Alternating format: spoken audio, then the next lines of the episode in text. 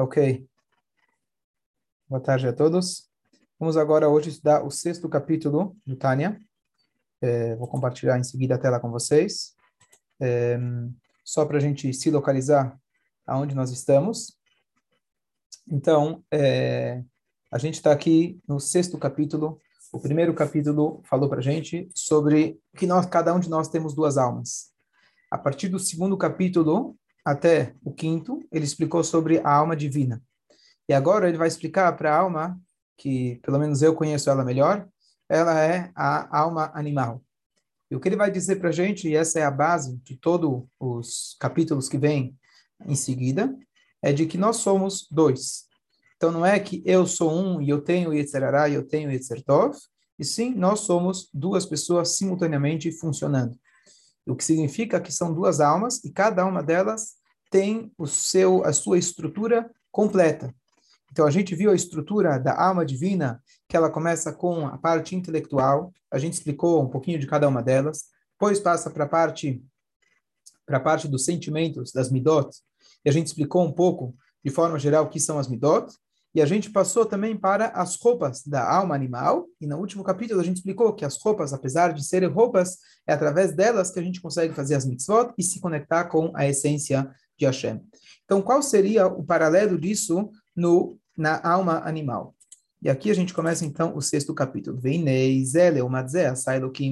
Está escrito que Deus fez um perante o outro, um contra o outro, que significa que tudo que tem na parte positiva, Hashem colocou uma, um contraponto para que a gente possa ter o livre-arbítrio. A mesma maneira que a Nefesh Elokit, a alma divina, ela é composta de dez, dez fases sagradas, o Mitlabesh, e ela se apresenta através dessas três roupagens, pensamento, fala e ação. Assim também, Kaha Nefesh de Sitra Achra. Assim também, a Nefesh, a alma que vem de Sitra, em aramaico, significa lado, Achra é outro ou de trás, o lado de trás ou o outro lado. Miklipat Noga, que vem da Klipat Noga, que ele vai explicar no próximo capítulo o que, que é melhor, melhor o que, que é essa Klipat Noga, mas vem das cascas. A Melubeshet Bedama Adam, Klulam Eser Kitrin de Misavuta. Então, essas dez, as primeiras dez, elas, part... elas ficavam, na verdade, aonde fica principalmente a manifestação da alma divina, fica no intelecto. Por isso que a gente consegue controlar o nosso Nefesh Hamamita, nossas as nossas emoções negativas através do intelecto, porque lá ela é, lá ela reside, lá ela se revela. Já a já as, as já a alma animal, ela está principalmente aonde, literalmente no nosso sangue. E dentro do nosso sangue teria lá as dez é, as dez coroas é, é, abomináveis. Isso seria a linguagem que se trata sobre a alma a alma animal. Ou seja, o nosso sangue, a nossa vida, o nosso instinto normal, que você vai no médico, fala, vai lá tirar sangue, esse sangue é a origem e por ele que está essas, é, que, por ele que está essas, essa a, a, alma animal. E depois a gente vai ver que ela fica principalmente no ventrículo, ventrículo esquerdo é, do, do, do, coração. Então, quais são as dez, as dez fases da alma animal? Shehen Sheva Midotraot são as sete midots, sete níveis de sentimentos, mas aqui não é um sentimento direcionado, Hesed, Vurá, Avá, é justo o contrário. São sete midot negativas. Habaot, Me'arba Yesodot Raim Aniskarim Le'el. Elas vêm dos quatro elementos, cada uma, cada uma das midot, elas vão estar ligadas com algum dos quatro elementos, fogo, que é, a gente falou que é Gavá, orgulho, terra, que a gente falou que é, é depressão, melancolia e etc. Vesechel amolidan. E também elas têm o sechel, que faz com que elas venham a existir. Então, olha que interessante. Quando a gente estava falando de, a, da alma divina, ele começou falando sobre a parte intelectual. E depois ele explicou a parte é, é, emocional. Aqui, quando ele fala da alma animal, ele começa falando sobre a parte animal. Porque é óbvio que quando a gente fala de coisas divinas, com certeza tem a parte intelectual. E a partir da intelectual, você quer ter as midot, os sentimentos para Hashem. Quando a gente fala de alma animal, a primeira coisa que vem em mente é o as midot. Quando a gente fala de alma animal, o principal no animal é as midot. O sechel, ele precisa, o animal também tem intelecto, mas é um intelecto que ele funciona em função das midot. Então ele tem um instinto natural dele, então ele tem o sechel que ele funciona em função das midot. Começa pelo sechel, mas todo o sechel, ele está aqui, entre aspas, para poder servir as midot. Que a midot, e agora ele vai explicar um pouco como funciona algo que ele não explicou tão, tanto no, em relação a Nefesh Elokit. Como funciona o relacionamento entre Sechel e Midot? Que a Midot Nefierech HaSechel. As, os sentimentos de uma pessoa é de acordo com o Sechel da pessoa, de acordo com o intelecto. Por exemplo, que a Katan Choshek Veoher Dvarim Ktanim, Erech. Uma pessoa, uma criança, ela deseja e ela gosta de coisas pequenas, coisas fúteis. Porque já que ele é pequeno, a sua compreensão é limitada, então ele não consegue compreender coisas mais, eh, mais elevadas, coisas mais caras. Ele fica bravo, ele perde a paciência com coisas pequenas. E quando ele está falando de tiferet, tiferet significa que a pessoa fica se achando, se mostrando. O que, que ele se mostra? Ele se mostra com coisas pequenas. Então, o que, que ele está mostrando com isso? Que as midot, elas vão de acordo com o ser. Ele está querendo te provar o seguinte. Ele está querendo te provar de que as midot não começam do nada. As midot não é espontâneas, como às vezes parece. Alguém me provocou, eu já tenho uma reação espontânea. Não. As midot, elas vêm através do sechel é verdade que quando a gente fala de Nefesh Avamitz não sente tanto o intelecto, mas ela funciona sempre com o mecanismo intelecto depois emoções. Qual é a prova? Porque dependendo do intelecto, é aquilo que vai fazer com que, quando a pessoa te provocou, isso vai te tocar ou não vai te tocar.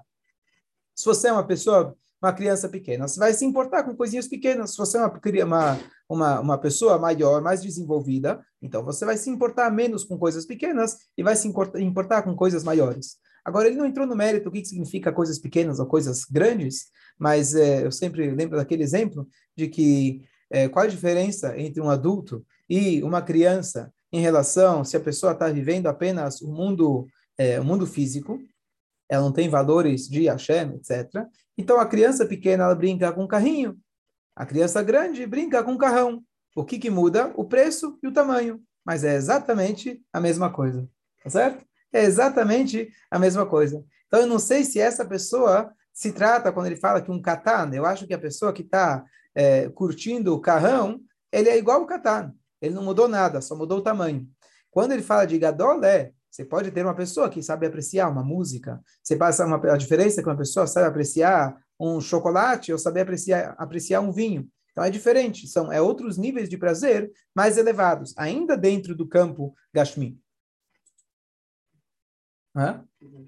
É, material, ainda dentro do campo material.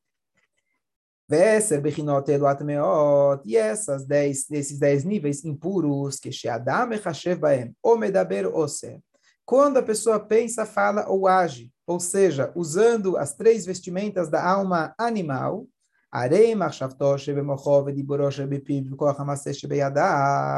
o pensamento dele que está na cabeça, o, a fala que está na boca e a, a, e a ação dele que está na mão, o shari, varav e todos os seus e os demais é, partes do seu corpo, nikraim, levushei mesavu, le'eser bechinot eilot meot eles se tornam roupas para as dez eh, sfirot, os dez níveis de impureza. Que você agora está usufruindo, está usando, aplicando elas, os seus, as forças eh, eh, das roupas da alma animal, você está permitindo que as roupas vistam ela. Então, você está sendo roupas o teu, a teu pensamento, a tua cabeça, a tua boca, o teu corpo de forma geral, ele se torna uma ferramenta na mão dessas dez forças negativas. Vehen hem, agora ele fala uma frase muito, muito forte. Vehen hem, kol amasim ashanassim tachad Quais são esses pensamentos, fala e ação? Não necessariamente pecados, são todas as atitudes que são feitas, a linguagem é Taha da Shemesh, logo vou explicar de onde vem essa linguagem. Asherakol hevel que tudo isso é banalidades, besteiras. Que eles são, não lembro que é a palavra Teviru, talvez é quebrado, mas significa eles são ventos, ou seja, eles não têm, é, eles não têm nenhum conteúdo.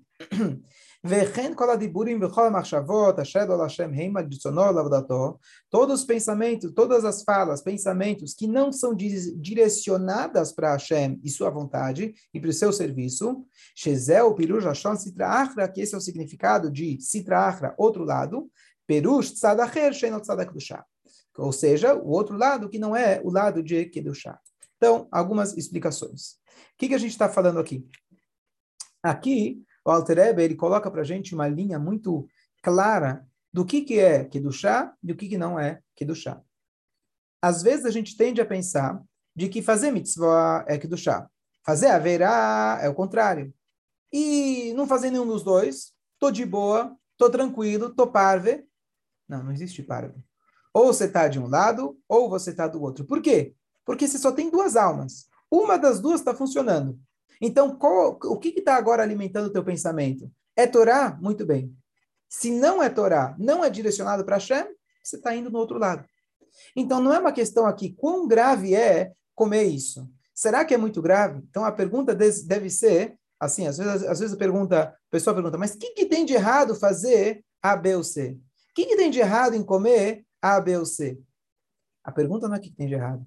A pergunta deve ser ao contrário. O que, que tem de certo o que, que tem de certo? Sim. O que, que tem de certo em fazer A, B ou C? O Dani saiu. Bom, essa é a pergunta que a gente deve fazer. Porque se não tem nada, se não tem nada certo. Voltou aí. A pergunta que a gente deve fazer é: o que, que tem de certo nisso? O que, que tem de kasher nisso? Essa é a pergunta que a gente deve fazer. Por quê? Porque, caso contrário, se não tem conteúdo, naturalmente já pertence, já pertence ao outro lado. Por isso que ele diz, essas são todas as atitudes que são feitas embaixo do sol. É, tem a linguagem lá no Kohelet, que ele fala, Eclesiastes, que a kol hevel avalim, é, maitron adam, é, qual que é a vantagem do homem é, de tudo que ele faz embaixo do sol, certo? E aí, o que, que significa aqui, a, a, qual é a vantagem da pessoa? A pessoa pode fazer muitas coisas boas, sim, mas existe um nível que a pessoa está embaixo do sol, ou seja, a pessoa está subjugada às forças da natureza, aos os seus instintos naturais, mas a pessoa tem o poder de ser me'ala shemesh. A pessoa pode ser, pode se elevar acima, acima do acima do, do sol, ou seja, a pessoa domina os seus instintos naturais. O que, que significa isso? Que a gravidade humana puxa a gente para a citarra. Por isso, essa é a alma animal, a alma que dá o ânimo, aquela alma que a gente mais conhece. A Gedal pera Adam Yulad, diz o versículo, que a pessoa nasce um pera Adam, uma, uma fera. Porque se você não domar a fera, naturalmente ele vai gravitar para os seus instintos. Então, a pergunta de sempre que a gente deve se fazer é, não é se é pecado ou não é pecado. A pergunta deve ser, para que, que eu estou fazendo isso? O que eu estou fazendo é para servir a Hashem? Muito bem. Se não, eu estou comendo, eu estou dormindo, mas não tem nenhum conteúdo, nenhum intuito, então eu estou agora sendo dominado, estou deixando, estou deixando é, no status quo, que é a alma animal. Uma vez, né, tinha uma, um, um, um Rosh Hashivá, que de vez em quando ele ia para os alunos dele, e depois da Amidah, ele chegava e falava, Shalom Aleichem, bem-vindo porque ele sabia que eles estavam, na verdade, estavam em outro mundo, não no mundo de Atzilut, não no mundo dos espirituais. A pessoa fez a Midah, deu os três passos para frente, três passos para trás, três passos para trás, três passos para frente, e ele decolou para uma viagem bem distante na, na, no pensamento dele. E ele chegava e falava, é, ele chegava e falava boas-vindas. Agora, outra coisa que ele falava, alguém chegou e reclamou, falava, falou para ele, olha, é, eu estou tendo pensamentos estranhos durante a, a, a. Ele virou e falou: pensamentos estranhos? O que? está pensando em Deus? Falou, como assim? Para você pensar no, no, nas, nas suas besteiras é o normal. O estranho para você é pensar em Deus. Então, a gente tem que saber que, para a gente, se a gente não se esforçar, realmente vai ser assim. O estranho vai ser Hashem. E o nosso papel é sempre inverter esse caminho. Aqui acho que é um, é um, é um, é um, um yesod, uma base, um fundamento de Hassidut muito, muito forte, de, de como a gente olhar o mundo, de como a gente observar as nossas atitudes, como a gente observar a maneira que a gente sente, que a gente pensa, que a gente direciona os nossos olhos, assim por diante.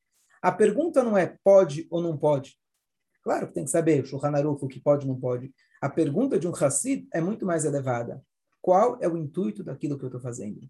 Tem um intuito? Então eu estou servindo a Hashem. Não tem intuito nenhum? Eu não tenho uma resposta para isso? Então a resposta está clara. Você está nas mãos da Sitra Achra, do lado contrário. E esse é o nosso trabalho constante de ser realmente um peixe vivo, aquele que consegue nadar contra a correnteza. Você para de nadar, naturalmente você vai ser deixado, levado pela correnteza, que são os nossos próprios instintos. Não é só aquilo que está em volta da gente, nosso ambiente, as pessoas que estão influenciando a gente. Nós mesmos, se a gente não tiver todo momento lutando contra a correnteza, a gente vai gravitar para o nosso ego, para as necessidades é, é, é, é, é, naturais, é, físicas, que todas elas acabam levando a gente para aquilo que, acho que eu já comentei da outra vez, a alma animal, ani em hebraico sou eu, e se você pensa muito em ani, ani, ani, se torna mal. Então a gente tem que fazer que a alma ela seja apenas animal, no sentido de ânimo, porque a gente precisa dela para servir a Deus, mas não que ela se torne focada no ani, porque se você permite o ani, ele é o começo de tudo para que você acaba ficando mal em português. Esse é o trocadilho que resume essa história. Dúvidas, comentários? Ao Perek. Ótimo. Ó, oh, teu coração está cheio de amor para Hashem. Escolher. Ok, então vamos ler agora de novo. Então, quando a pessoa então, e essas são todas atitudes que são feitas embaixo do sol. Ou seja, qualquer atitude tua normal, ela vai, normalmente, já vai estar pertencendo, se não tiver uma força contra, pertencendo, a as banalidades. Assim também todas as falas, pensamentos que não são direcionadas para a vontade e o serviço de Hashem,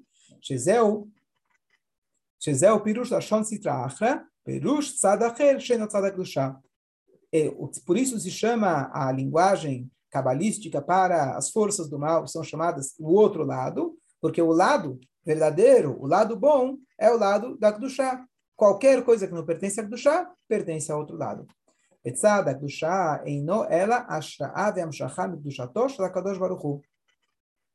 E o que, que significa Kedushá? Aqui uma pergunta super importante. A gente fala santidade. Como a gente define santidade? Então ele fala, santidade é um lugar, um momento, um espaço aonde Deus ele pode residir. Então, Kedushá não é definido por fechar os olhos, por se balançar bastante. Kedushá é definido por fazer a vontade de Hashem e permitir com que ele permeie naquela atitude. Naquela atitude.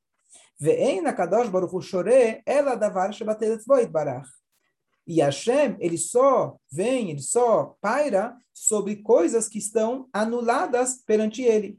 Ben bepoal mamash melachim elionim, ben bekoach que cholish Israel lemata, shebekochol liot batel mamash labegabei akadosh baruch hu, misirat nafshot kedushat Hashem.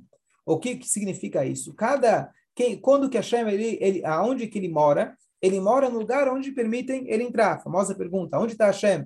Então, vários tipos de respostas, né? Mas Hashem está onde deixam ele entrar. Então, onde deixam ele entrar? Então, os anjos que estão completamente anulados para eles, eles são um lugar onde Hashem se revela. E nós, isso eles têm de forma é, é, clara. Nós temos esse potencial, porque cada um de nós, ele vai explicar no capítulo 18, lá, lá para frente, que cada Yehudi ele tem o potencial de revelar o Messirut Nefesh, o alto sacrifício, que ele prefere morrer do que se desligar de Hashem quando tinham pessoas que talvez não cumpriam Torah Mitzvot 100% no seu dia a dia, mas quando eles eram ameaçados de morte para fazer uma idolatria, muitos preferiam deixar de fazer a idolatria e morrer por Hashem. Ou seja, nós temos esse potencial dentro de nós de ter uma, um bitulo, uma anulação completa para Hashem. O que, que significa anulação? Eu não estou aqui para mim mesmo, eu estou aqui para servir Hashem. Então, qual que é a ideia que ele está falando aqui?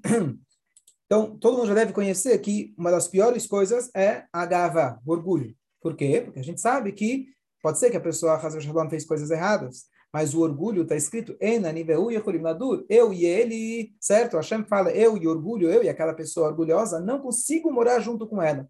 que, que tem o orgulho que ele é pior que é, matar, roubar, qualquer outra coisa? Então, claro, matar, roubar vem eventualmente do orgulho, do ego da pessoa. Mas a ideia do orgulho é exatamente o oposto do chá. Por quê? Então, é, só para contar uma história, justo ontem li, ontem à noite com meus filhos, história maravilhosa. Os dois irmãos sagrados, Reb Zusha de Anipoli e Reb Elimelech de Ligensk, eles eram famosos Rebes e eles eram alunos do Magid Mesrit. O primeiro que começou a seguir o Magid Mesrit foi o Reb Zusha. E depois ele acabou trazendo o irmão dele, Rebbe Elimelech, também para seguir os ensinamentos da Hassidut. Então, o Reb Zusha, uma vez, ele tava, foi visitar o irmão dele. O, na verdade, o Reb Zusha não tinha dinheiro nenhum, ele não ganhou herança do pai, todos os irmãos ganharam, ele acabou só ganhando para cobrar as dívidas, ele não cobrou e ele ficou sem dinheiro. Então, o Rebbe teve que trazer ele para a casa dele. E o Reb era um profissional é, ator, porque ninguém sabia da grandeza dele. Ele parecia um pobre, ele era pobre é, fisicamente e parecia, ele se fazia de bobo, ingênuo. Então o irmão dele trouxe ele na casa dele e serviu ele comida boa. E entre as comidas tinha lá um frango, ou uma, uma carne. E aí o Rebzushi falou, eu não, eu não posso comer, eu não quero comer até eu encontrar quem foi o Shoichet. Quem foi aquele que abateu. Tá bom? Rebele Mela foi lá, chamou o Shoichet. O Shoichet veio até lá e trouxe a faca. É normal que um rabino, às vezes, quando ele vem visitar, ele fala, deixa eu ver a sua faca. E aí o homem o homem, ele mostrou a faca para Reb Zusha, e esse homem era conhecido como uma pessoa temente a Deus, uma pessoa que já fazia escritar há muitos anos, uma pessoa com muita prática. Reb Zusha pegou a faca na mão e falou, não está caché. Devolveu para o homem, o homem foi lá, afiou mais uma vez, falou, não está caché. O homem afiou, afiou, afiou, e falou, não está caché. Até chegou uma hora, o homem começou a ficar desesperado, ele entendeu que ele ia perder a reputação dele, o, o emprego dele, e por que, que não está caché? Ele mexeu, estava perfeito. O que, que, que, você está falando? E aí ele começou a chorar, a falar, por favor, Rabino, me ajuda, o que dá errado? Será que a faca não está kasher? E aí ele fala, a faca está kasher. Quem não está kasher é o shoichet. Falou, como assim? Ele falou, até agora eu sabia que você tinha um orgulho muito grande. Agora, depois desse exercício, você agora já adquiriu um pouco mais de humildade, agora você já está kasher para poder continuar. Então, quando o Melech viu esse caminho do Rebzushe, então ele, ele entendeu que era alguém com uma outra profundidade. Claro, não somos nós que vamos chegar e é, humilhar alguém para poder botar ele para baixo, para falar que ele tem que estar mais conectado com Deus. Aqui estamos falando de um grande tzadik, ele sabia com quem falar, como falar, de que maneira falar. Então, a mensagem é de que ele precisava colocar o homem, quer dizer, não bastava ele ter ser um profissional e ser Irat Shamayim de forma geral, ele precisava tirar o orgulho do coração dele. Mas qual que é a ideia do orgulho? Por que o orgulho ele é tão abominável? Porque o orgulho, na verdade, é o que o Tânia vai explicar para a gente, ele é a base de todas as outras midotraot. Por quê? O orgulho tem vários níveis, mas o orgulho mais básico, mesmo o seu nível mais kasher possível, o orgulho diz, Ani, eu, eu existo. Eu existo. Tem duas formas de enxergar. Ani, livrete, deixameshet koni, eu existo para servir a Deus. Então, todo o seu eu, ele está dedicado para Deus. Isso aqui do chá. Mas tem um Ani. Olha, sabe o que? Tem Deus. Mas eu também preciso descansar de vez em quando. Mas eu também preciso relaxar de vez em quando. Eu também preciso fazer as minhas coisas. Esse pensamento, aparentemente tão ingênuo, tão simples, ele é a fonte do, ele é a, ele é a placa, ele é o DNA melhor palavra, ele é o DNA da alma animal. O DNA, DNA da alma animal é eu existo e eu preciso continuar existindo. Isso não é para ser abominável. Antes do Baal Shem, as pessoas jejuavam, tentavam se mortificar para terminar com esse ani. Mas o Baal Shem ele introduziu a ideia de que a gente precisa desse ani egoísta para com ele poder servir a Deus. Mas qual que é o DNA dele natural? O DNA dele é eu estou aqui eu preciso existir, então eu tenho a força de procriar, eu preciso comer, eu preciso atrás da parnassá, eu quero ter filhos. Tudo isso é o seu ânimo. Ani, isso vem parte do seu ani. Por isso, quando a gente fala de ego, quer dizer, não necessariamente ego é o cara que pisa em cima dos outros e fica se achando e fica falando das suas, suas grandezas. Isso é o ego já quando ele está, é, né, já saiu da boca para fora. Mas o pequeno ego, aquele sentimento de eu, eu preciso, eu mereço, eu quero, isso tem que ser extremamente trabalhado. E esse é o trabalho da Hassidut. A gente, o tempo todo, é, não é a gente tentar ir contra, porque você não tem como ir contra, é só a natureza. Mas a gente iluminar o eu, a gente tentar trazer luz para direcionar o eu para que ele possa estar, tá, para que ele possa ir para o caminho certo. Então, mais algumas anedotas. Aquela famosa passagem, uma vez alguém chegou para um, um mestre, chegou para o aluno, falou, você reza muito rápido. Ele falou, eu vou te explicar por quê. Então, você imagina que é, eu estou andando na floresta e, de repente, aparece um urso atrás de mim. O que, que eu faço? Eu saio correndo. Toda vez que eu rezo, de repente aparece o Yetzerará atrás de mim, eu saio correndo. E aí diz o Rebbe para ele, até aí tudo bem. Mas o que, que acontece quando o urso já pegou você? Ele já te envolveu de todos os lados. Não adianta você correr. Agora você vai ter que lidar com ele, tentar, pata por pata, passo a passo, tentar se livrar dele. Então, quando o Yetzirará já entrou, não adianta você agora tentar fugir dele, escapar dele. Claro, a gente tem que tentar ignorar ele muitas vezes, mas o intuito de ignorar é para não deixar ele nos dominar e ser como realmente você controla um cavalo. Você está dirigindo, direcionando o cavalo para ele ir no lugar certo. Você precisa dele, ele é essencial. E só para complementar, por isso está escrito uma das formas que Mashiach pode chegar é Ani Rochev al É um pobre montado sobre um burro. Qual que é o significado disso? Hamor significa Homer, matéria. Mashiach, ele simboliza o domínio que ele está montado sobre a matéria. Então, não é que ele destrói a matéria, não é que ele abomina a matéria, mas ele dirige, o, ele direciona o seu burro, ele direciona a sua matéria para que ela possa representar Hashem. Então, essa é a ideia que a gente tem que fazer com esse Ani. Dúvidas? Ok. Vamos continuar. ולכן המברור הזה, שאפילו אחד שיושב ועוסק בתורה שכינה שרויה חולו וכל בעשר השכינתה שריה לעולם por isso, o que, que acontece? A gente falou, tem o porquê a volta que ele traz lá. O que, que acontece se uma pessoa, se dez pessoas estudam a Torá, se dez pessoas sentam para comer e não fala de direito orar três pessoas, etc. Até uma pessoa. Então, através disso, a gente consegue fazer, começando de uma pessoa, mas muito mais quando eu tenho um minyan, a Shekhinah, a presença de Hashem está lá. E como ele fala aqui, fica lá para sempre. Você faz um impacto infinito no momento quando você junta dez Yehudim. Por quê? Esses Yehudim não necessariamente são tzadikim. A palavra tzibur certo? O radical dela é tzadik bei 3, vem de tzadikim, beinonim e rechaim.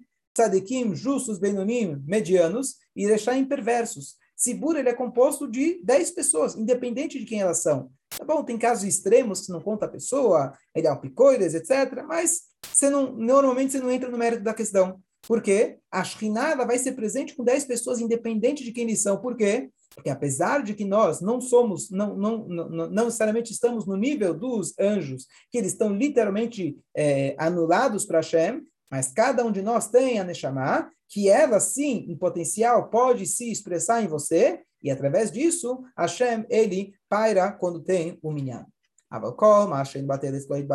Mas tudo que não é anulado para Hashem, ela o davar nifrad e sim é algo separado algo por si mesmo, eu, eu quero, eu preciso,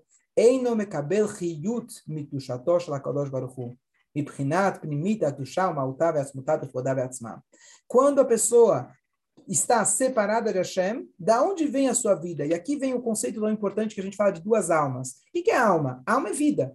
Nós temos duas energias vitais funcionando todo o tempo dentro de nós. E eu posso escolher se eu quero ter a energia vital vindo do meu corpo ou vindo da minha alma. Eu não posso abdicar do meu corpo, mas eu posso fazer com que mesmo o meu corpo ele também receba o direcionamento da minha alma. Quando a pessoa deixa o corpo dominar, o que, que significa isso? Significa que a alma animal dele está a alma dele animal que está funcionando, e da onde vem a vida dele, da onde está vindo a respiração dele, o sangue dele, a carne dele, os movimentos dele, estão vindo de uma força que é chamada, como ele fala aqui, ela.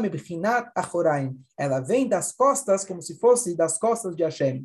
Ou seja, quando a pessoa está servindo a Hashem, a vida dele naquele momento é de Kedushá, por isso, quando alguém está servindo a Hashem, está estudando Torá como se deve, está rezando como se deve, fazendo a mitzvah como se deve, aquela pessoa, naquele momento, está anulada para Hashem. Ele tem um sentimento de quão pequeno ela é. Porque quanto menor você for, mais espaço você abre para que a Hashem possa iluminar através de você.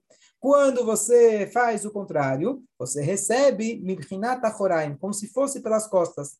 Que, que significa isso? Então, aqui tem a explicação da dinâmica espiritual, de como Hashem, se ele criou tudo, como pode ser que tenham energia ruim, energia que ele não gosta. Então, ele fala, a força de Hashem, ela passa por dezenas de milhares infinitas, é, infinitos tzimtzumim, condensações, e Hashem, ele vai se condensando, se diminuindo, entre aspas, da sua luz, até que a luz de Hashem fica tão condensada,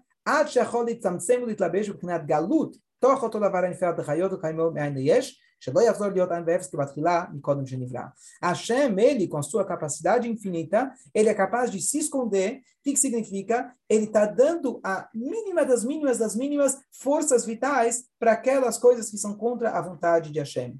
E quando a pessoa ela está fazendo algo seguindo o seu corpo, o seu citra então ele está recebendo daquele momento do, do, da, da, da, força mais escondida de Hashem. Então, só para lembrar o exemplo acho que eu já dei no começo do Tânia, mas aquela ideia de que quando pegaram o Eichmann e Marshmallow lá na Argentina, imagina que você era o agente do Mossad, e você tinha que trazer ele vivo para Israel. Então, o que, que você faz? Você vai ter que alimentar ele. Então, imagina que você é o agente encarregado de entregar comida na boca dele. Você com certeza vai dar uma cuspidinha. Você não vai deixar que a comida seja né, tão gostosa. Você vai dar para ele, mas você vai jogar na cara dele. Você vai dar por trás na linguagem. O que, que significa isso? Hashem ele precisa dar força para a Sitra Achra pelo bem maior. Porque, no final das contas, a gente precisa ter o livre-arbítrio. Então, Hashem precisa colocar, criar esse sistema de bem ou mal. Mas a força que ele dá para o mal é a pior possível, dá pelas costas, ele não quer dar, ele só dá o mínimo alimento possível para que ele possa existir, que ele possa chegar vivo. Mas quando você se conecta, você deixa o teu corpo dominar, naquele momento você se torna um, um cli, você se torna um recipiente para toda essa força negativa que a chama ele se esconde o máximo possível para é, que aquilo possa existir.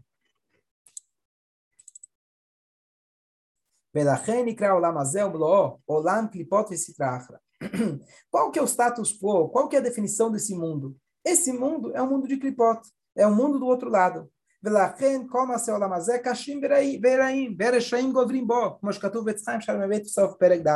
Por isso, esse mundo, a maioria das coisas que acontecem são difíceis, ruins, e quem manda, quem domina são os perversos. E aqui vem um conceito muito interessante. Uma vez eu vi uma carta do Rebbe que alguém estava reclamando, normal reclamando porque a vida é difícil, porque as pessoas ruins têm sucesso, não sei qual era exatamente, mas estava reclamando da vida.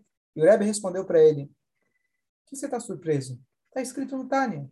Esse mundo, a maioria dele é o quê? Coisas ruins. Quem manda são os Rechaim.